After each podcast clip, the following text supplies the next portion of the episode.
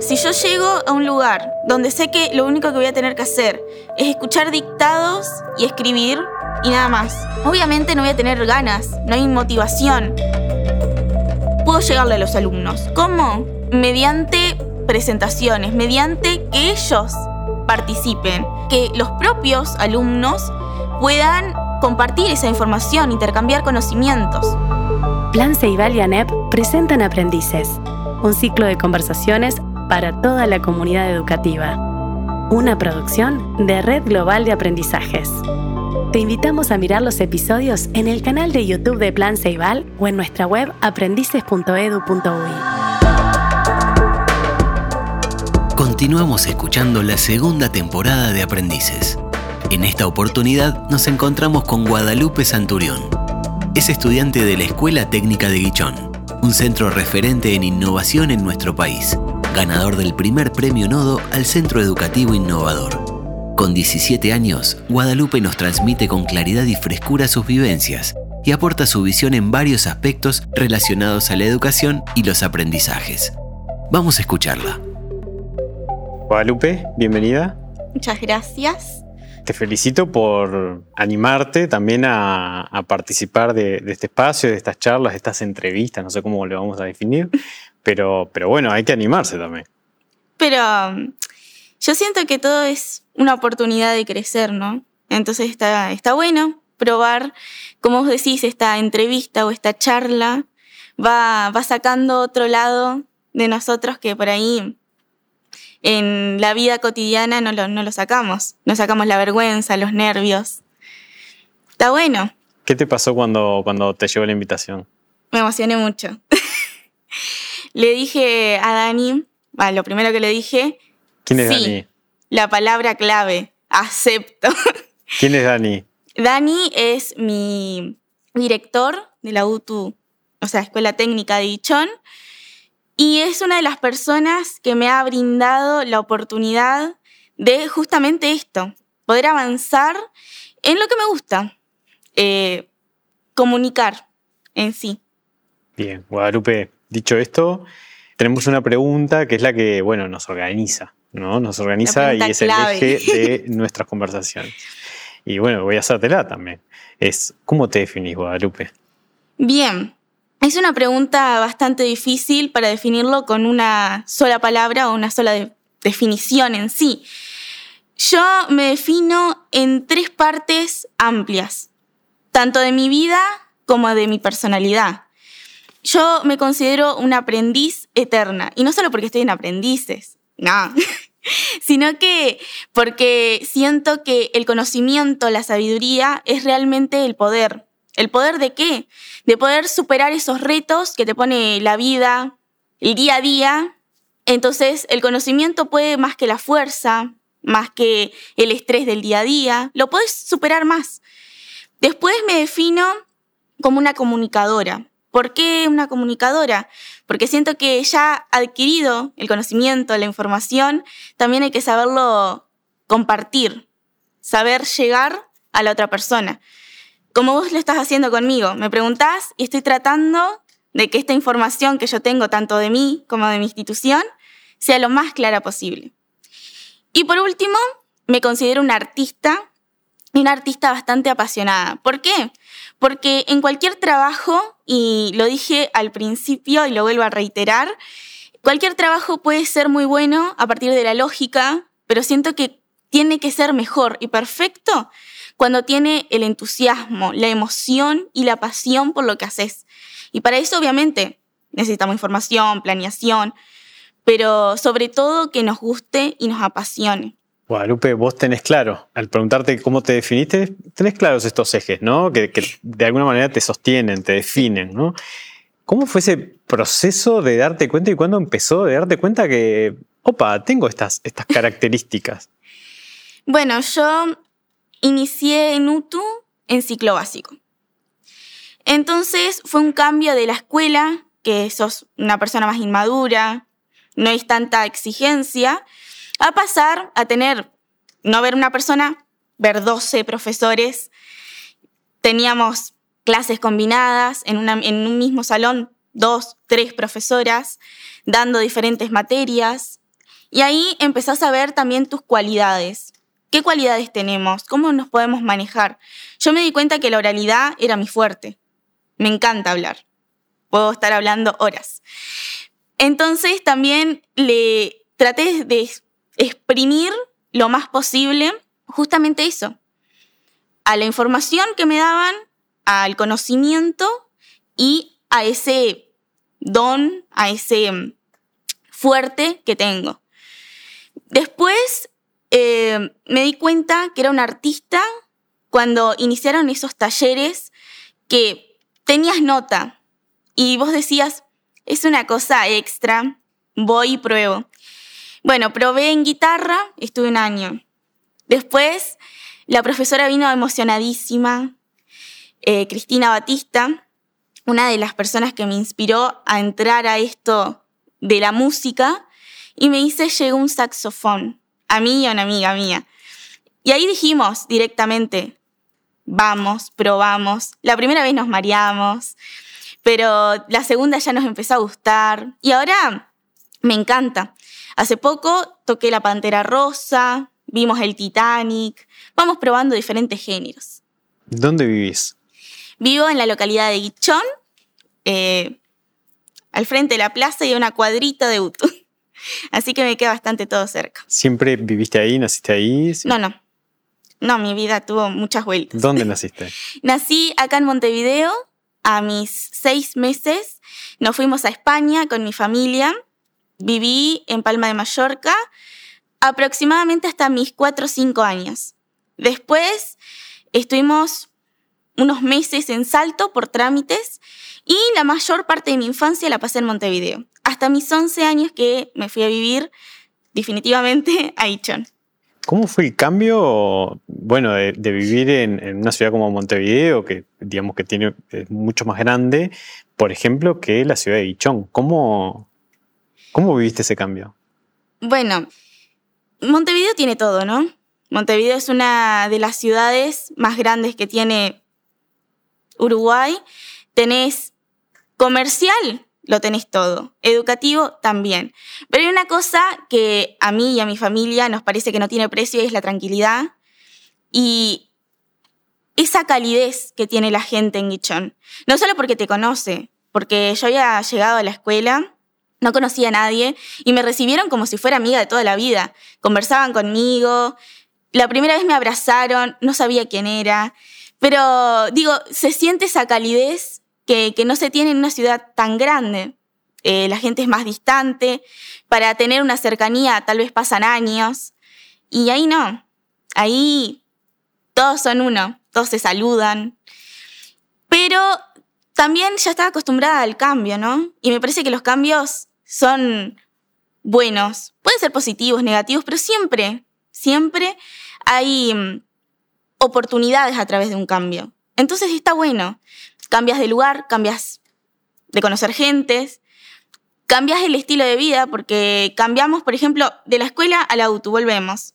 Fue un cambio radical, pero pude explotar mi personalidad y definirme, como acabé de hacer.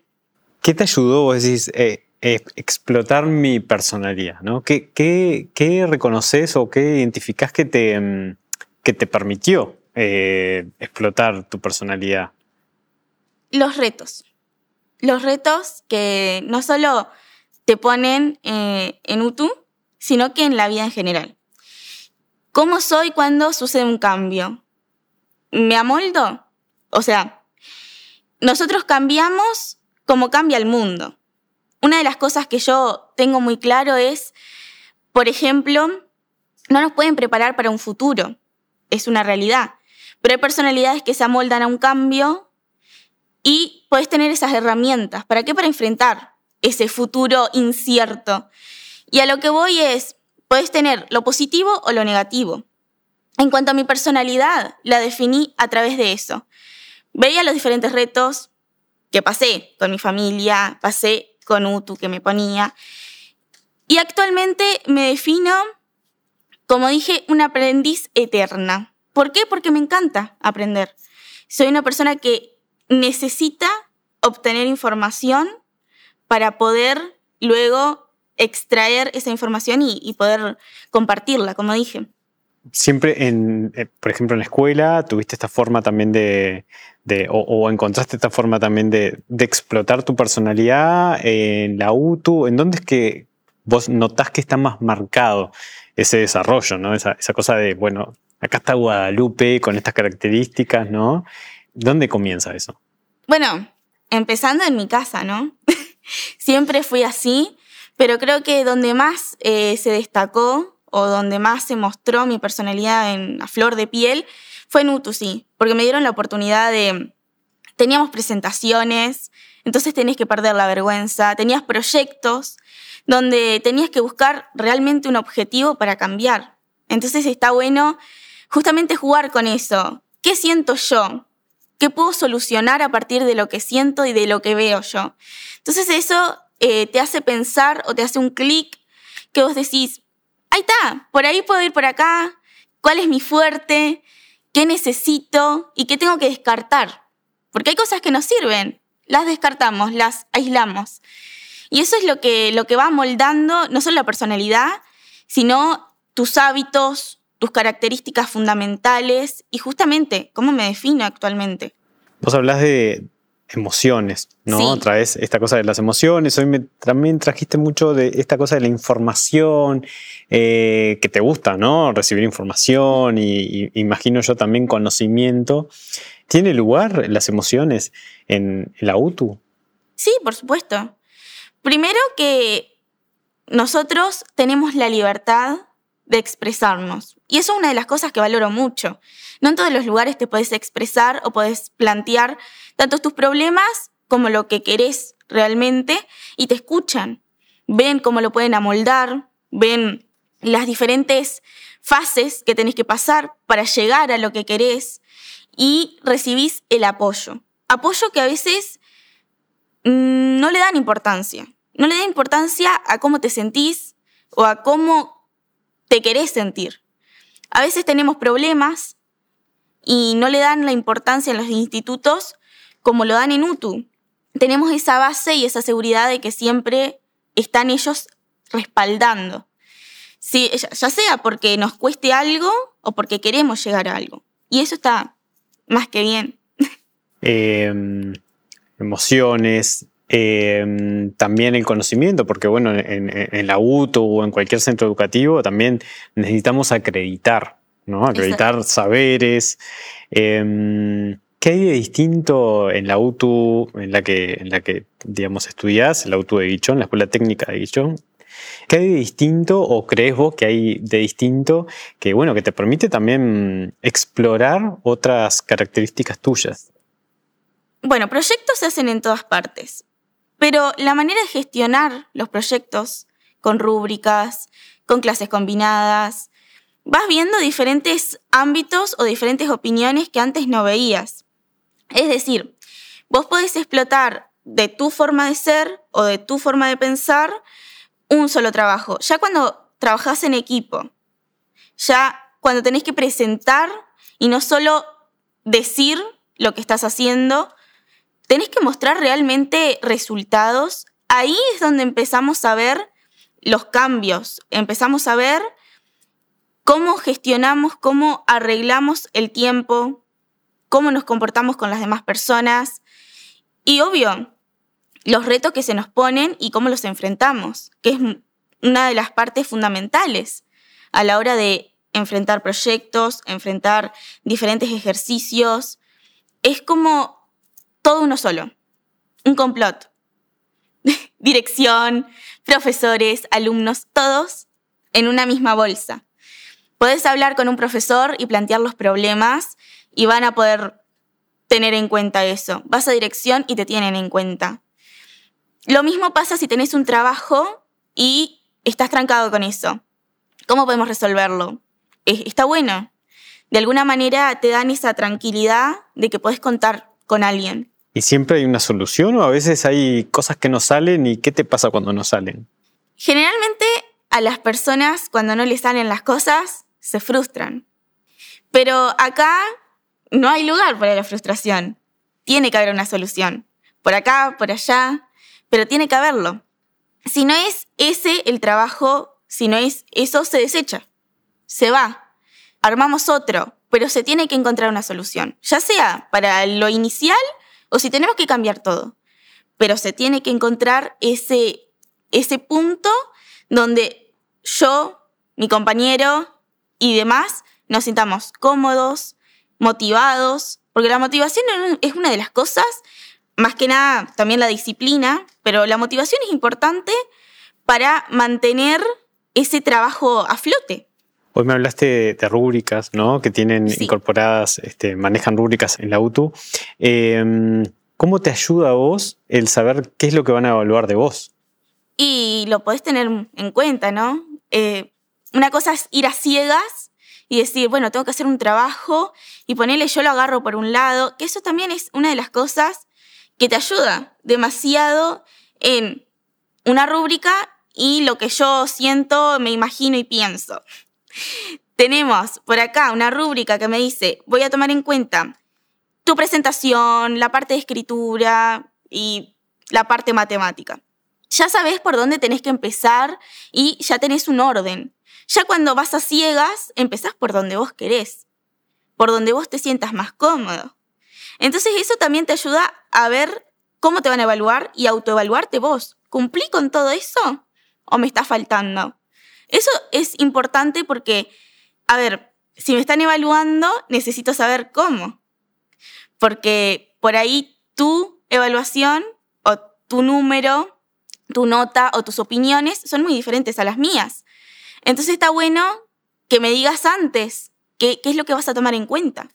Y, estoy pensando, vos me decías, bueno, pasé de la escuela eh, con una docente, un docente, y pasé a tener 12. Sí. ¿No? ¿Cómo es cumplir con todas esas expectativas? Y de todos esos, esos 12. Eh, sí, al principio 12 personas, 12 personalidades que no las conoces. O sea, ya tenés que tomar tu tiempo para conocerlos, tenés que tener tiempo conociéndolos para saber cómo evalúan, cómo manejan sus clases, cosa que con una docente sola ves todos los días, ya es más fácil conocer sus, sus hábitos, conocer su, carácter. En este caso no. Entonces eh, fue un cambio también en conducta general. Es decir, en la escuela es mucho más relajado. En este caso, ya en UTU, sos mayor, como te dicen, sos mayor, te tenés que comportar de diferente manera. Entonces, eh, también esa parte de, cambio de centrar la cabeza, qué quiero, cómo vamos a ir moldando lo que voy a hacer en un futuro. ¿Cómo es eso de ser mayor? O sea, ¿qué se, espera de uno que sos mayor, te dicen, ¿no? ¿Y qué es eso? ¿Qué, es ser mayor para vos este, hoy? Bueno, ser mayor, hay 1500 definiciones, ¿no? Pero yo creo que tener las metas claras es uno de los principales factores para ser ese mayor. Tener esos objetivos a qué querés llegar, cómo podés llegar y cómo lo vas a lograr. Para tener esos resultados efectivos. Porque cuando sos niño, fantasías y decís, no sé, quiero ser actriz, por ahí no se te da ser actriz. Tenés que ver lo que se te da, lo que te gusta realmente. También es un factor importante cómo vos te sentís en cuanto a eso. Ser mayor. ¿Es ser independiente totalmente? ¿O es aceptar que necesito ayuda en algunos casos? También está eso, que a veces uno piensa que ser mayor es ser tomar toda la carga y ponértela en los hombros. Y no, también es asimilar que necesitas ayuda. Trabajar en equipo, colaborar. Exacto. Me contaste que tuviste una experiencia o varias, no sé, contame después, pero de subirte a un escenario con público, con tus, con tus compañeros y presentar, bueno, tus proyectos, ¿no? O tu proyecto, digamos, de, de alguna manera defenderlo, ¿no? Ante un público. Eh, quería preguntarte si te dio miedo eso, o no te dio miedo, o qué te pasó. Eh, bueno, em, sí, los proyectos por lo general se defienden Y nosotros la palabra defienden ya nos asusta. Ya vemos, nos van a hacer 1500 preguntas, de qué va a tratar, cómo lo vamos a resolver, más en mi bachillerato en particular, que es administración. O sea, te piden que sea la empresa lo más real posible. Entonces eso, quieras o no, te intimida. Pero lo podemos solucionar. ¿Cómo? Practicamos. Y el micrófono a mí realmente me encanta. Entonces podemos resolver eso de los nervios y cómo presentarlo. También nos ayuda, como dijimos, la tecnología es una de las cosas que actualmente, como ahora, nos está dando la posibilidad de que muchas personas nos vean a lo largo del tiempo. Bueno, en ese instante nos daba la posibilidad de hacer una diapositiva donde no tenemos costos, que es una de las cosas que el proyecto 2x3 tenemos que invertir para presentar realmente un buen trabajo, pero sin embargo la tecnología avanza y nos puede jugar a favor. Podemos jugar con colores, con diapositivas con movimiento y obviamente podemos ponerle videos, cosa de que a veces solo hablando con un micrófono no está tan representativo como un video.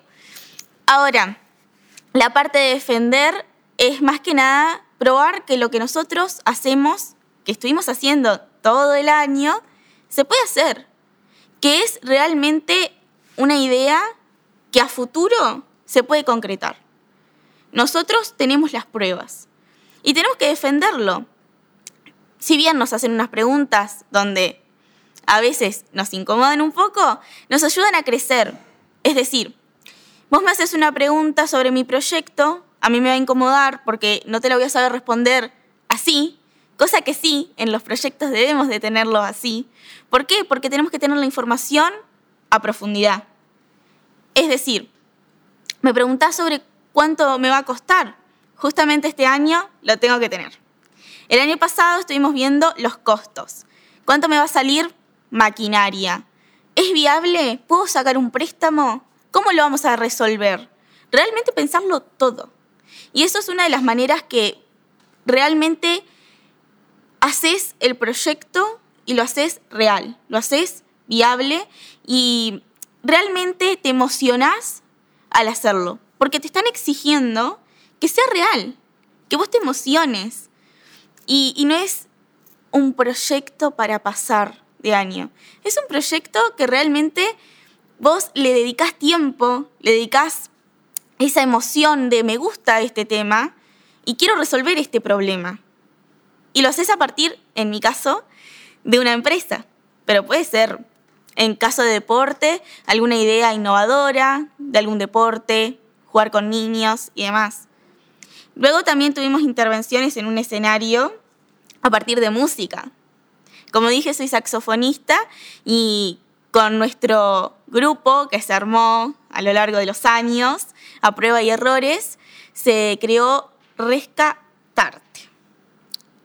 Y vos te preguntarás por qué todo este tema se fue creando a partir de los años porque primero fue guitarra, después se sumó saxofón, percusión y los famosos percutachos.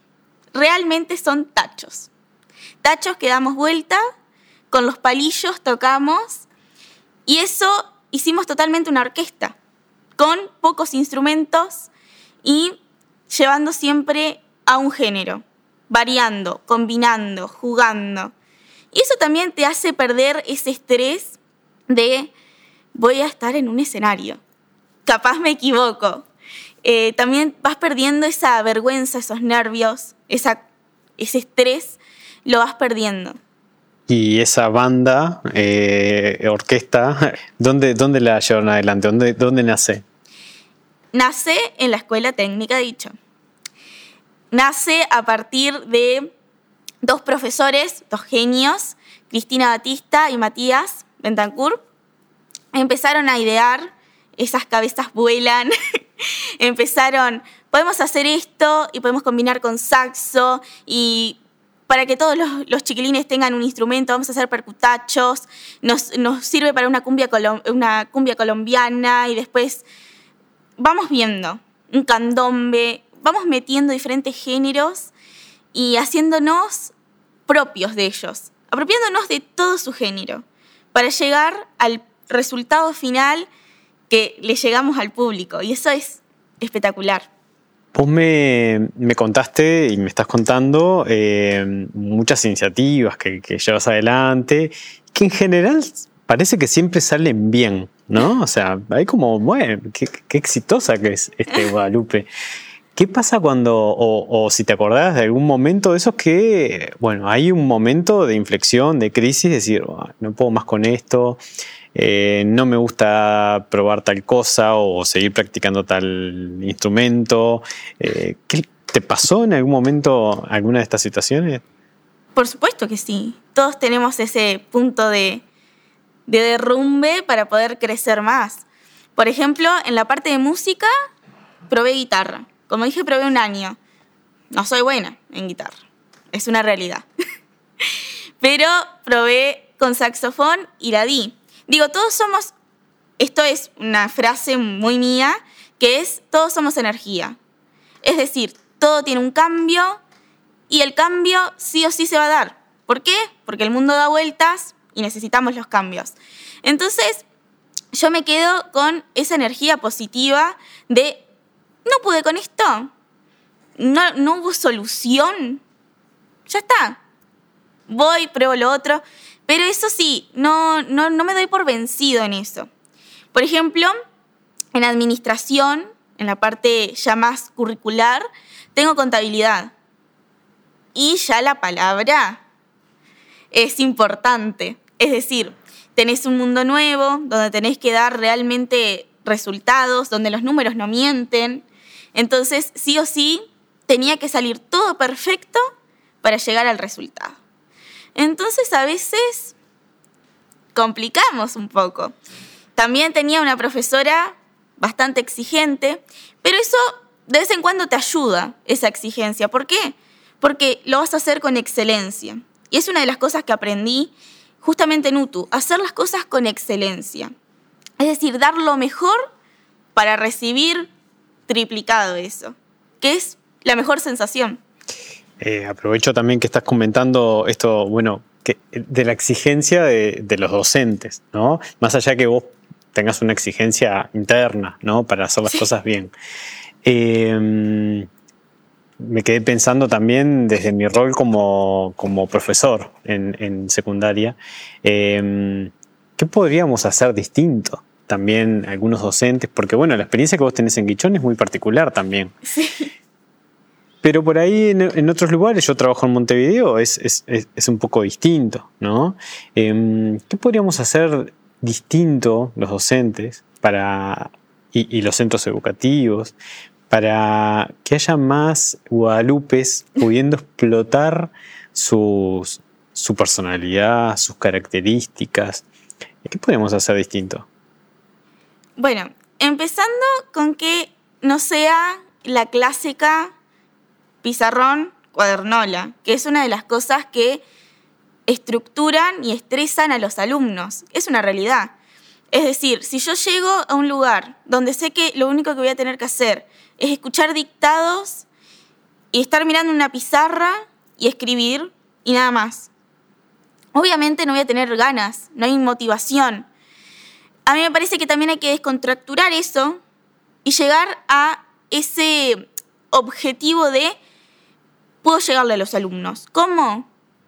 Mediante presentaciones, mediante que ellos participen.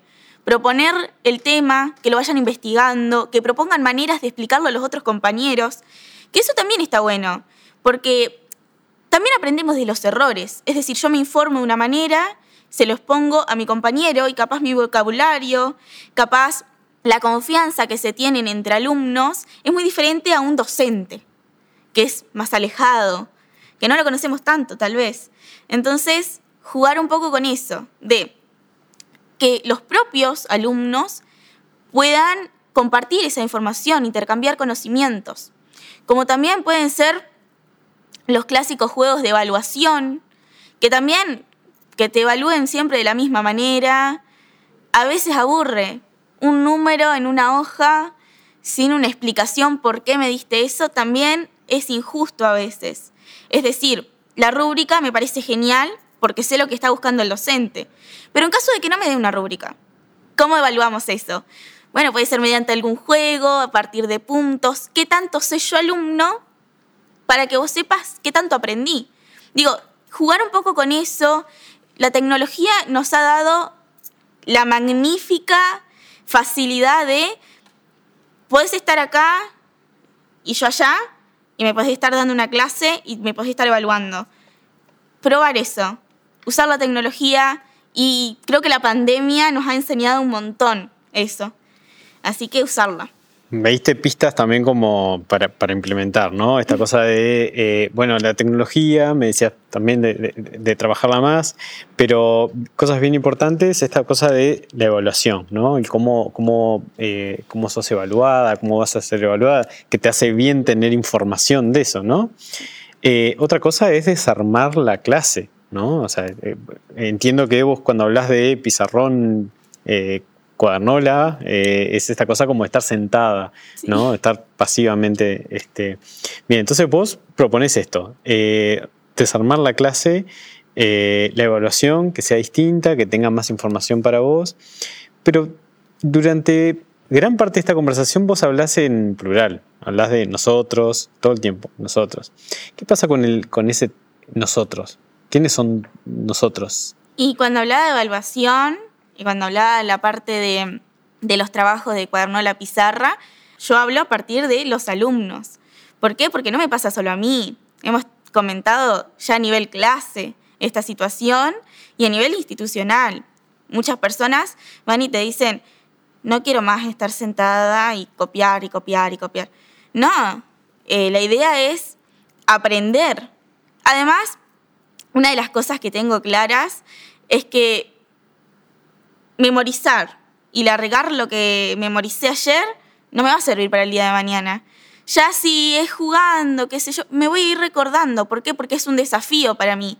Es un, a ver, estimulan a que nuestro cerebro vaya recordando eso y que no sea me das este oral, me das este escrito que lo memorizaste ayer anoche con tres tazas de café y, y lo diste el día de mañana. Digo, no, sino que realmente desafiar a los alumnos, estimular y que ah, realmente aprendan, porque justamente, digo, no podés en ningún momento estar memorizando lo que vas a jugar, porque te pueden hacer preguntas, te pueden cambiar la, eh, la pregunta, eh, el método de, de juego, las reglas. Digo, es imposible memorizarte eso. En cambio, si ya vas preparada, no, porque en 1980. Ahí ya lo sabés tan de memoria que lo copias, lo largás, vomitas toda la información y en realidad no retenés nada. Que eso me parece uno de los peores errores que comete a nivel educación. Eh, Guadalupe, te propongo un juego, que es esto de pensarte hacia adelante, pensarte vos, Guadalupe, pensarte hacia adelante, hacia el futuro, y después vamos a jugar un poco también como revisando un poquito hacia atrás, hacia el pasado. Em, con toda esta experiencia que estás teniendo, porque la estás teniendo, ¿no? La estás viviendo en, por ejemplo, bueno, en, el lugar en donde, vivís, en, la escuela donde estudiás. ¿Cómo te proyectás o qué te imaginás haciendo dentro de un poquito tiempo? Bueno, yo este año es el último que voy a estar cursando en NUTU. El año que viene me voy a Salto, ya que Montevideo es mucho más lejos de donde vivo, para estudiar Derecho. Esto lo tengo decidido desde los nueve años, así que soy una persona sumamente decidida. Ya lo decidí, me informé, me encantó y sigo adelante con esa idea. Eh, obviamente, ¿va a haber retos? Claro que sí. Pero lo que me ayuda es tener esta base, tener de me conozco. Justamente evadí estos, estos retos, pude superarlos y voy justamente a eso. Realmente yo me veo siendo una abogada. es lo que quiero hacer, abogada penalista y escribana. Hay un duelo ahí en pensar en dejar la, la, en donde estás probando tantas cosas, donde estás aprendiendo tantas cosas y, hay gente conocida. ¿Hay, hay, hay un duelo ahí para estudiar en otra ciudad? ¿Qué pasa ahí? Sí, obvio, digo, ya tantos años con la misma gente, ya conociendo las personas, obviamente te encariñas de una u otra forma. Las conoces, ya conoces su personalidad, su carácter. Nos vemos día a día. Es una cosa ya cotidiana y que le vas agarrando ese, ese cariño y, y esa habitualidad. Pero como dije, he tenido muchos cambios en mi vida, me he mudado bastante, por lo que nunca me aferré. No me aferro a las personas o a los lugares. Me gusta probar en otros lugares, con otras personas. Así que sí que los voy a extrañar, pero hay que probar también cosas nuevas y voy a hacer lo que me gusta. Eh, y ahora el juego, pero hacia atrás. ¿Qué le dirías a, esa Guadalupe, bueno, eh, en, Palma, de Mallorca, en Montevideo? Eh, ¿qué, le, le, dirías? ¿Qué le, le, dice la Guadalupe de 17 años a esa Guadalupe más, más pequeña? Gracias en todo ese contexto. ¿Por qué? Porque mm, con todos sus errores, aciertos, me formó. Formó lo que hoy soy, lo que hoy pienso. Entonces, lo único que me queda es dar gracias. ¿Por qué? Fue todas unas fases, fueron todo un camino. Porque no vamos a decir una, una recorrida inmensa porque tengo 17 años, pero sí un camino donde fui proyectando, viendo diferentes paisajes, diferentes oportunidades, donde mis decisiones del pasado las agradezco ahora en el presente. ¿Querés agradecer a alguien ese momento? También de ah, agradecer. Sí. A vos ya te agradeciste, gracias. Yo me agradecí a mí, les agradezco a ustedes que me invitaron. Agradezco obviamente a mi institución porque me ha dado la oportunidad no solo de conocer, sino de participar. Y a las que estoy más agradecida es a mi familia, que siempre me ha apoyado en absolutamente todo. Guadalupe, muchísimas gracias. Bueno, a ustedes también. Aprendices es la primera serie original de Plan Ceibal y ANEP con la producción de la Red Global de Aprendizajes. Te invitamos a mirar los episodios en el canal de YouTube de Plan Ceibal o en nuestra web aprendices.edu.uy.